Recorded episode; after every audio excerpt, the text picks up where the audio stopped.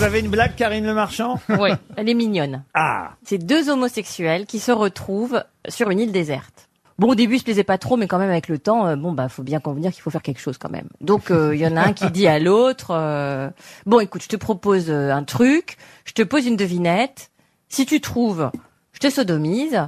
Et si tu trouves pas, c'est toi qui me sodomise. L'autre, il dit, d'accord. Bon, qu'est-ce qui a des plumes et qui fait cocorico? Un crocodile? Bravo, bonne réponse. Elle est mignonne.